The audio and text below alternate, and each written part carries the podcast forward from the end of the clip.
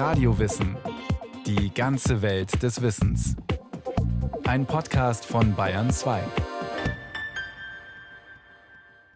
Radio Wissen. Heute geht's um Nashörner. Die kennt man aus Afrika und Asien und bis zur letzten Eiszeit haben Nashörner auch in Europa gelebt. Schwer vorstellbar. Beeindruckend ist an diesen Tieren vieles, zum Beispiel auch ihre wirklich dicke Haut, mehrere Zentimeter dick, als Schutz vor einem Angriff oder in dornigem Gestrüpp. Leider hilft die dicke Haut nicht gegen den einzig wirklich gefährlichen Feind der Nashörner, den Menschen.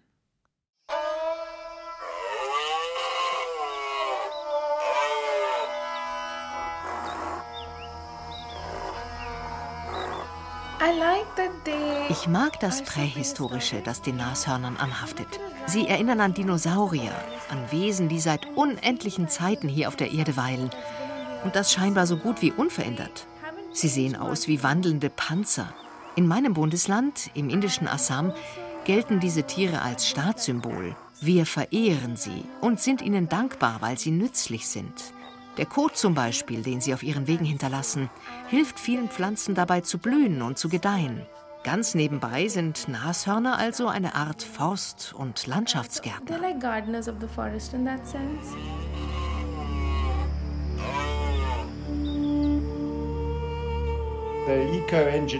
Ich würde sogar noch weitergehen und sie als Öko-Ingenieure bezeichnen. Die Spitzmaulnashörner hier in Afrika, die manchmal auch Black Rhinos genannt werden, bahnen für andere Tiere Pfade, selbst durch scheinbar undurchdringliches Gestrüpp. Rhinos sind ja groß und schwer und so trampeln sie oft alles nieder, was ihnen unter die Füße gerät. Außerdem wälzen sie sich immer wieder gern. Dabei bleiben eine ganze Menge Schlamm und Dreck auf ihrer dicken Haut zurück, woraus beim nächsten Wälzen eine noch tiefere Suhle entsteht. Und die eignet sich dann für viele andere, die des Weges kommen.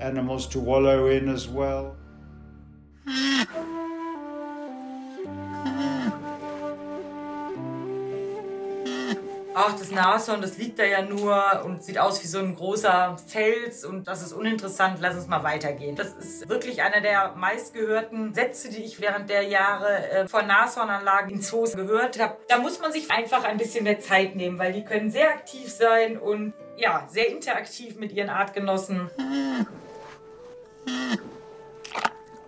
Ich habe über 30 Zoonashörner persönlich kennengelernt. Die waren eigentlich durch die Reihe durch alle sehr verschmust. Also es ist eigentlich ein Seelchen von einem Tier in einem ziemlich großen, robusten Körper. Freilebende Nashörner sind dagegen eher scheu. Und sie sind extrem kurzsichtig. Das und eine Prise Arglosigkeit wird den Dickhäutern mit den bis zu 100 cm langen Hörnern oft zum Verhängnis, wissen die Biologinnen Neha Sinha und Sabrina Lin und der Wildtierveterinär Jacques Flamand.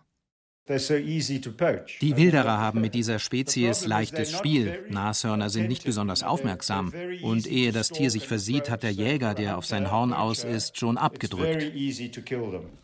Wenn dieses Horn vor allem in China und Vietnam nicht so gefragt wäre, würden wohl nur einige der Jungen eines vorzeitigen Todes sterben. Nashornkälber, deren Mutter nicht in der Nähe ist, werden gelegentlich von Hyänen oder Löwen getötet. Erwachsene Tiere können je nach Gattung bis zu 50 Jahre alt werden, wenn der Mensch nicht wäre, betont die Biologin Dr. Sabrina Lin, die als Kuratorin beim Frankfurter Zoo angestellt ist. Der Ursprung des Interesses an Nashornhorn ist natürlich die traditionelle Medizin, ostasiatische Medizin, die eben dieser Hornsubstanz, die im Übrigen im Prinzip vergleichbar ist mit unseren Fingernägeln, heilende Wirkung, potenzsteigernde Wirkung nachgesagt hat. Die Heilkraft und Effektivität des Horns der Spezies Rhinocerotidae ist wissenschaftlich nicht belegbar. Aber der Mythos hält sich hartnäckig. Zermahlen soll die Substanz, die aus dem Faserprotein Keratin besteht, nicht nur Schlaganfälle verhindern können, sondern sogar Krebs heilen und epileptische Krampfanfälle abschwächen. Trotz dieser Überzeugungen hat China den Handel mit dem Hornmehl inzwischen bis auf wenige Ausnahmen verboten. Auch Vietnam hat dem weltweiten Druck nachgegeben und das Produkt für illegal erklärt. Das hat die Preise enorm in die Höhe getrieben. Ein Kilogramm der Hornmasse kann bis zu 55.000 Euro kosten und wird so in den Augen einiger Menschen zum Statussymbol. Unser eins stellt sich vielleicht den Porsche in die Einfahrt, um den Nachbarn zu signalisieren, dass man viel Geld hat. In Südostasien ist es durchaus gängig, dass selbst wenn ich nicht an die heilende Wirkung von Nashornpulver glaube, dass ich mir vielleicht ein kleines Ampüllchen auf den Kaminsims stelle, um einfach ja, meinen Besuchern, meinen Nachbarn zu signalisieren, ich habe ziemlich viel Geld, ich bin gut situiert, weil ansonsten könnte ich mir das eben nicht leisten. Rhinoceros-Weibchen bringen etwa 16 Monate nach der Paarung in der Regel nur ein Junges zur Welt, das dann bis zu zwei Jahre lang bei der Mutter bleibt. Es gibt also mehr als einen Grund dafür, dass die Zahl der in Asien und Afrika lebenden Nashörner inzwischen auf ein Minimum geschrumpft ist. Um auch in hiesigen Breitengraden auf die missliche Lage der Tiere aufmerksam zu machen, hat Sabrina Lin zusammen mit Kollegen aus dem Frankfurter Zoo einen Nashorn-Podcast erstellt. Auch hier der Tenor: Anlass, optimistisch in die Zukunft der Urzeitkolosse zu blicken, gibt es leider nicht. Man das mal mit Zahlen unterlegen möchte, weil die sind schockierend, dann gibt es beispielsweise schätzungsweise für das Java-Nashorn keine 20 Tiere mehr. Also das ist im Prinzip absehbar, wenn man das so sagen möchte. Sumatra-Nashorn gibt es vielleicht noch 30 Individuen. Und selbst von den afrikanischen Nashörnern, bei den Spitzmaulnashörnern sind es noch rund 3000 Individuen. Das Breitmaulnashorn zum Beispiel, da sagt man aktuell, dass es noch circa 10.000 Individuen sind. Im Jahre 2012, da waren es noch rund doppelt so viele. In den vielen Jahren ihres Einsatzes für die bedrohten Dickhäuter hat sich die Biologin auch intensiv mit der Kommunikation der Tiere beschäftigt. Dabei herausgekommen ist unter anderem ein Potpourri von Tönen, die Sabrina Lin den Nashörnern über die Dauer von zwei Jahren hinweg abgelauscht hat.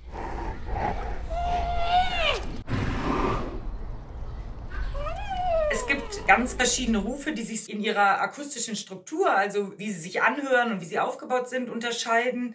Es gibt Rufe, die sehr geräuschhaft sind, also die wie ein Fauchen oder wie ein Brüllen klingen. Und dann gibt es aber auch Laute, die sich anhören wie Quieker, äh, fast wie Wahlgesänge teilweise. Und die unterscheiden sich nicht nur in ihrer Struktur, sondern auch in ihrer Bedeutung, also in den Kontexten, in denen sie benutzt werden. Gibt tatsächlich Warnrufe, also Rufe, auch in verschiedenen Abstufungen, die also Artgenossen signalisieren, dass dem Nashorn etwas missfällt. Möglicherweise äh, steht es gerade an einer Futterstelle, das ist so ein typischer Kontext ein anderes Nashorn nähert sich und das Nashorn, was an der Futterstelle steht, möchte diesem Nashorn sagen, dass ihm das missfällt. Dann würde es zunächst mal fauchen und im besten Fall würde sich das Nashorn, was sich nähert, dann entfernen.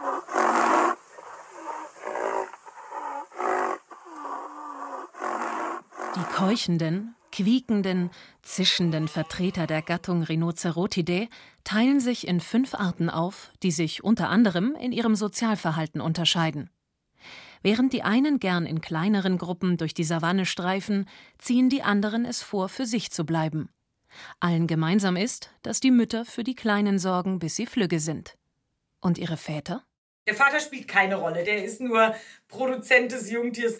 Die Bullen leben einzelgängerisch, also die leben nicht mit den Müttern zusammen und haben somit auch nichts mit der Jungtieraufzucht zu tun.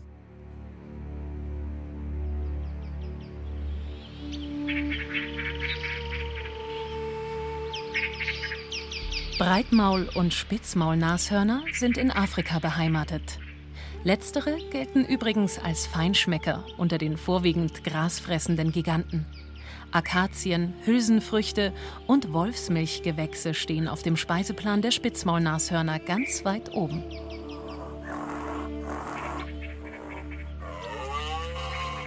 Das Panzerrhinoceros ist vor allem in Indien anzutreffen während das Java und das Sumatra-Nashorn in Indonesien leben. Die indische und die auf Java vorkommende Gattung haben nur ein Horn. Die drei anderen Arten dagegen tragen zwei Hörner auf der Nase. Die nach dem Elefanten größten Landsäuger können zwar sehr schlecht sehen, dafür aber umso besser hören und riechen.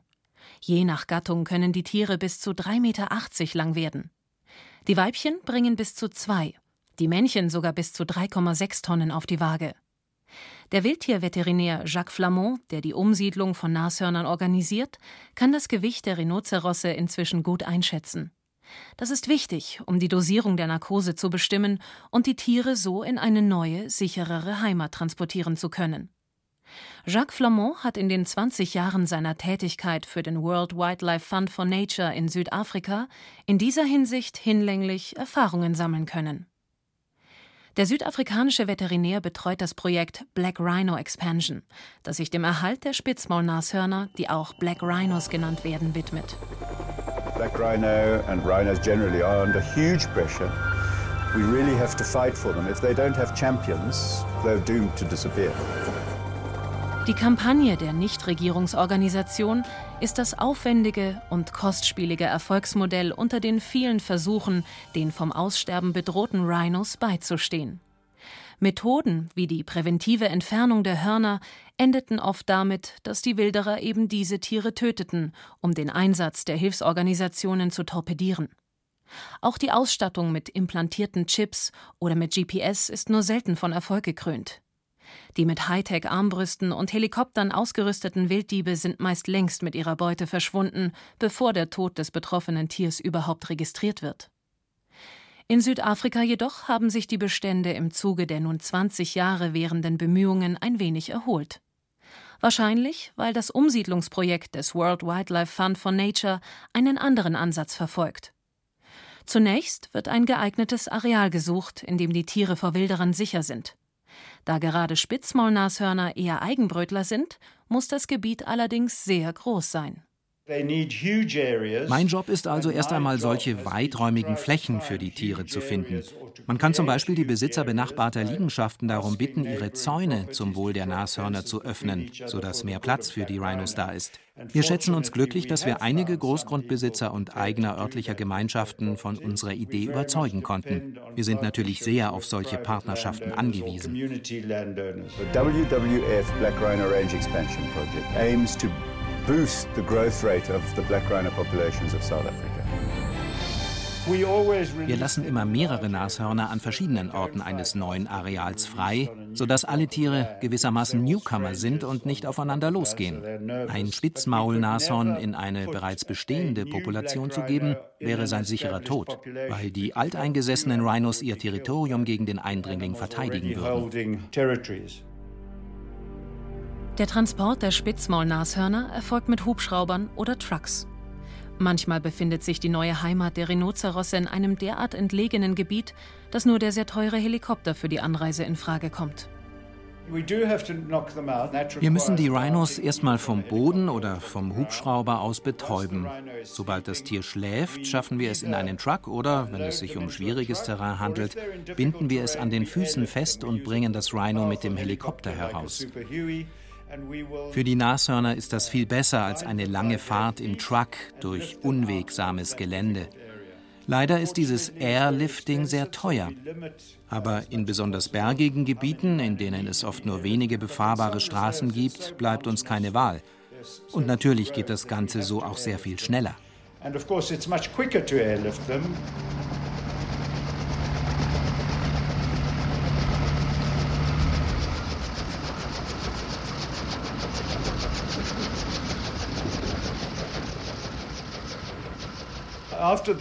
Wenn der Transport im Truck erfolgt, hieven wir das Rhino am Ende mit dem Kran hoch und nach draußen und es bekommt eine weitere Dosis des Narkosemittels. Sobald es eingeschlafen ist, ziehen sich alle bis auf eine Person zurück.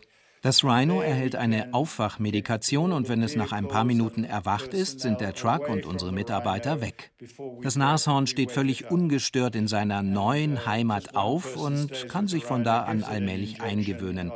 Auf diese Weise haben wir schon zahlreichen Spitzmaulnashörnern helfen können. In all den Jahren haben wir viele Erfahrungen gesammelt und wissen jetzt, dass es genau so ausgezeichnet funktioniert.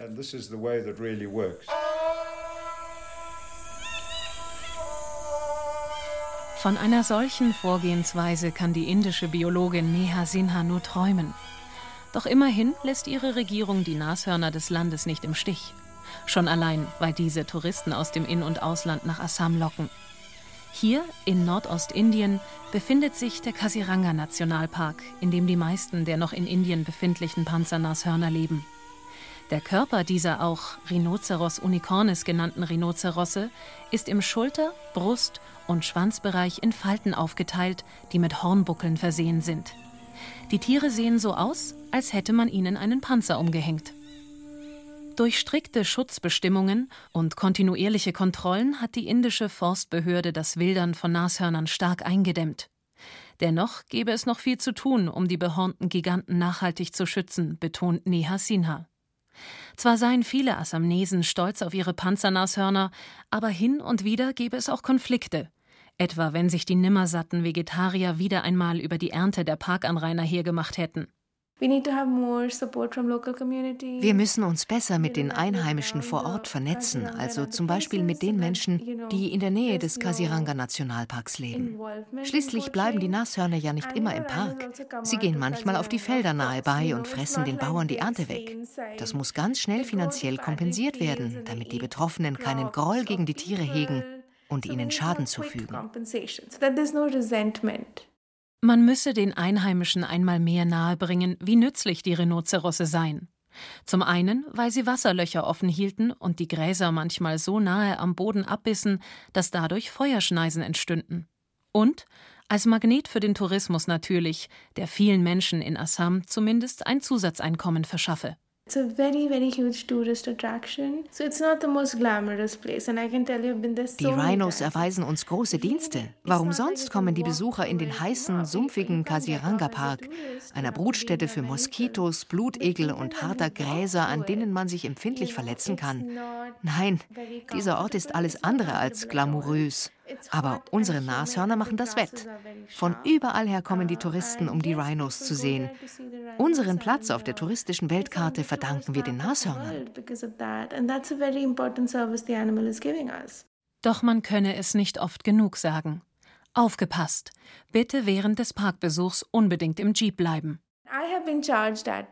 Ich bin schon mal von einem Nashorn verfolgt worden während einer Vogelexpedition. Wir waren zu Fuß unterwegs und hatten nicht mitbekommen, dass ein Rhino in der Nähe war.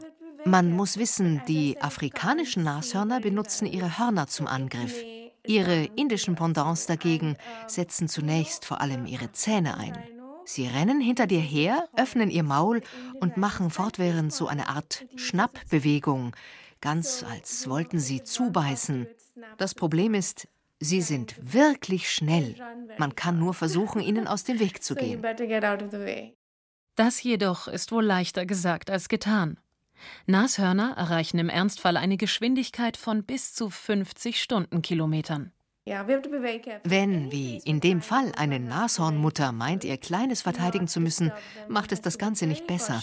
Aber dann, glücklicherweise, war da plötzlich dieser Aussichtsturm.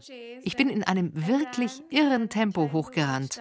Und dann habe ich da oben darauf gewartet, dass sie sich beruhigt. Wenn man solch eine riesige, überaus wütende Nashornmutter gegen sich hat, dann kann man wirklich nichts anderes tun, als sich schnellstmöglich aus dem Staub zu machen.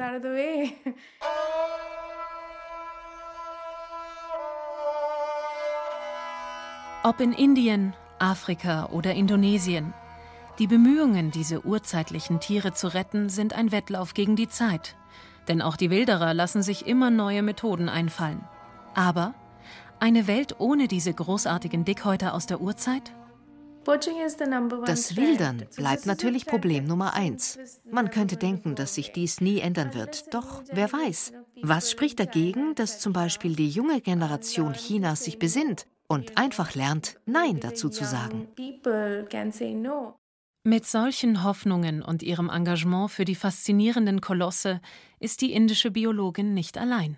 Also das sind tolle Tiere. Es sind sehr sensible Tiere, sehr sanftmütige Tiere, die tatsächlich sogar sehr schreckhaft sind und in vielen Situationen ja nahezu ängstlich. Aber es gibt keine Notwendigkeit, ängstlich zu sein für sie, außer vielleicht in Hinsicht auf den Menschen. Ein weiterer Faktor ist natürlich der Faktor Lebensraumzerstörung, also sowohl die Wälder äh, beispielsweise auf Sumatra oder im asiatischen Raum vom Panzernashorn als auch die Savannen in Afrika schrumpfen natürlich immer mehr, weil der Mensch immer mehr Land braucht. Und das ist auch etwas, etwas, wogegen wir natürlich was tun müssen, wenn wir diese Tierarten erhalten wollen.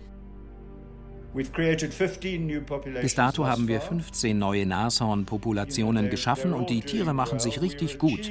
Es dauert, aber wir kommen unserem Ziel, die Wachstumsrate der Nashörner markant zu erhöhen, deutlich näher.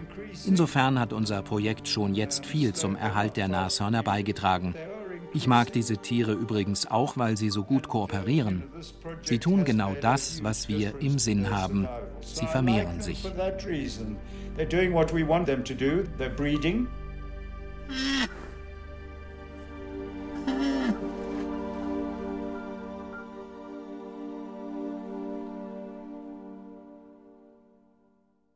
Was für ein außergewöhnliches Tier, das Nashorn. Margarete Blümel mit einem Porträt über dieses urtümliche und stark bedrohte Tier. Anscheinend greift die Evolution selbst helfend ein. Auf jeden Fall ist zu beobachten, dass, ausgelöst durch die massive Jagd, Elefanten und eben auch Nashörner kleinere Hörner und Stoßzähne ausbilden. Dazu gibt es eine extra Radiowissen-Folge Artenwandel im Anthropozän. Und natürlich haben wir noch viele andere Tierporträts im Angebot, vom Elefanten bis zur Giraffe. Zu finden ist Radio Wissen überall, wo es Podcasts gibt und in der ARD Audiothek. Viel Spaß beim Stöbern.